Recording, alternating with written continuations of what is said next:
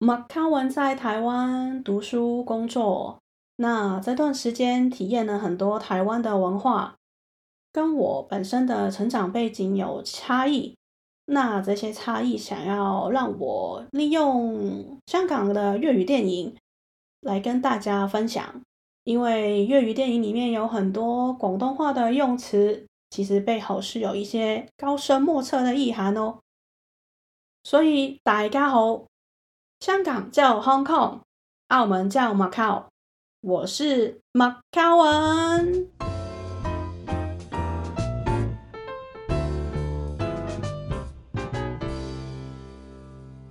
本集内容非业配文，店家名称及相关街道会以叉字代替。想要知道更多店家资讯的朋友，请自行上网搜寻。现在已经到了八月底九月初的时候了，那在台湾呢，还是觉得炎炎夏日的感觉。其实我觉得现在的地球的整个气温就是渐渐的升高哦。那在台湾好像是。七月多八月初的时候，也到了体感四十三度的感觉。那这种这么炎热的天气，在台湾的我们会吃什么来消暑呢？那最随手可得的，当然就是台湾的特产手摇饮料店喽。那想到台湾的手摇饮料店，呃，不同的店家有自己不同的招牌饮料。那前期的台湾。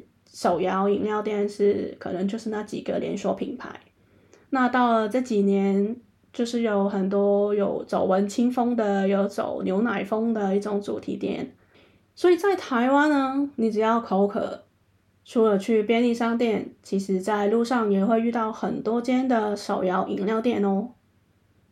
那手摇饮料店也无法解暑的话，怎么办呢？那就干脆吃冰块吧。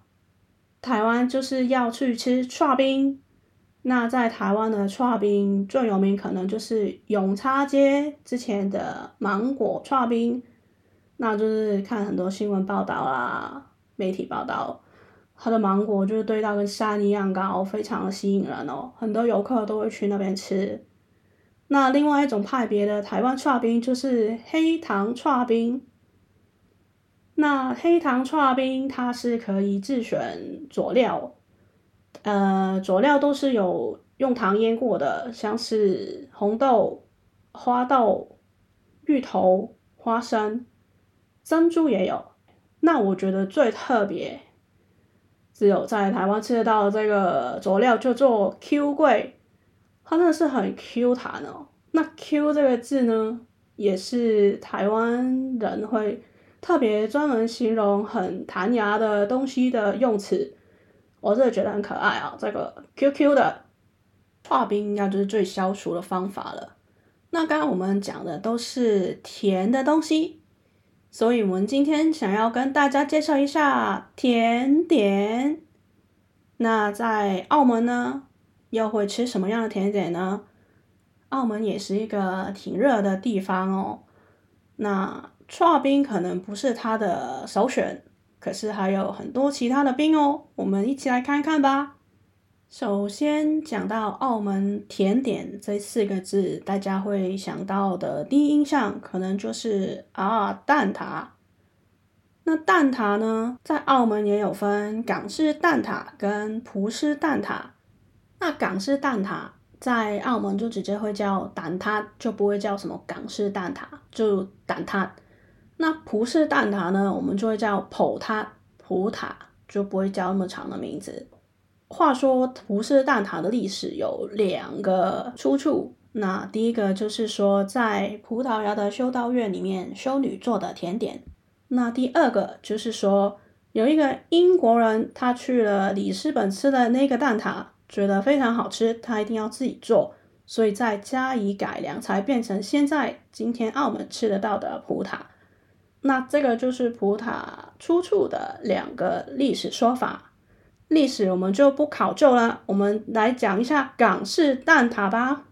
港式蛋挞的话，当然就是要从电影《行运一条龙》《行运一条龙》来讲起喽。整个电影的背景就是一个行运茶餐厅，那这个茶餐厅里面的员工呢，有一个叫做何金水，他就是一个蛋挞王子哦，迷倒不少女生。但是真实的他却是一个情场失意的男子哦。另外一个员工叫做阿福，这个阿福就是非常善良，在路上遇到阿婆就要牵她过马路的那种个性哦，所以常常就觉得自己泡不到妞，就要去请教。阿水哥，但却是被阿水哥老点楼点嘛。那老点的意思在广东话就是荒点，所以就是讲述一个茶餐厅员工的一个故事。电影一开始的片头就有很多的做蛋挞、港式蛋挞的画面，就是从筛面粉开始到揉面团，然后打鸡蛋之后变成了美味的蛋液。再来怎么样把这个蛋液倒入这个蛋挞的模中，然后最后就是热腾腾、新鲜出炉的蛋挞了。港式蛋挞的馅料其实跟葡式蛋挞的馅料就有差异性哦。当您看完这个电影片头的时候，你就会发现，这个港式蛋挞的蛋挞心其实就是水。蛋跟糖打成的蛋液，那港式蛋挞的派皮呢，比较像是饼干的感觉。呃，如果大家有吃过曲奇饼 （cookie），那可能就会比较知道那个口感。电影里面的行运茶餐厅的蛋挞是说它是酥皮蛋挞驰名的一个茶餐厅。那当然，葡式蛋挞也是这样的酥皮，可是我觉得葡式蛋挞的酥皮来得更酥哦。那这边就讲一下葡式蛋挞为什么会有焦焦的感觉呢？因为你看到港式蛋挞，它的黄澄澄的那个蛋心很诱人，那葡式蛋挞的蛋心就是除了糖、鸡蛋以外，还加了很多很多的奶油。就跟它的酥皮一样，才会达到一种热量爆表的感觉。一个葡式蛋挞有三百卡，相对港式蛋挞大概两百卡来的多了一百卡哦。可是甜点这种东西，就是先不管热量嘛，很多人还是会觉得他比较喜欢吃葡式蛋挞，但也有人喜欢吃比较清爽的港式蛋挞哦。那在茶餐厅，除了可以吃得到蛋挞这种是甜的之外，还有什么甜的呢？有一个叫做西多士，西多士，它就是有点像是法式吐司，就是吐司先用蛋液浸泡过，然后再去煎，然后有一些会在两片薄吐司中间涂了花生酱。但有一些就是一片厚吐司，最后放上一小块的奶油，跟给你一大瓶的糖浆。你就是吃这道塞多西，你就吃多少糖浆都是随便你，它就是让你自己一直灌这个糖浆。所以这道西多士应该是蚂蚁人的最爱了。那其实说你吃了甜滋滋的西多士，是不是再来杯咖啡？不要糖呢？那在港澳的茶餐厅里面的所有饮料的糖都是你自行添加的哦。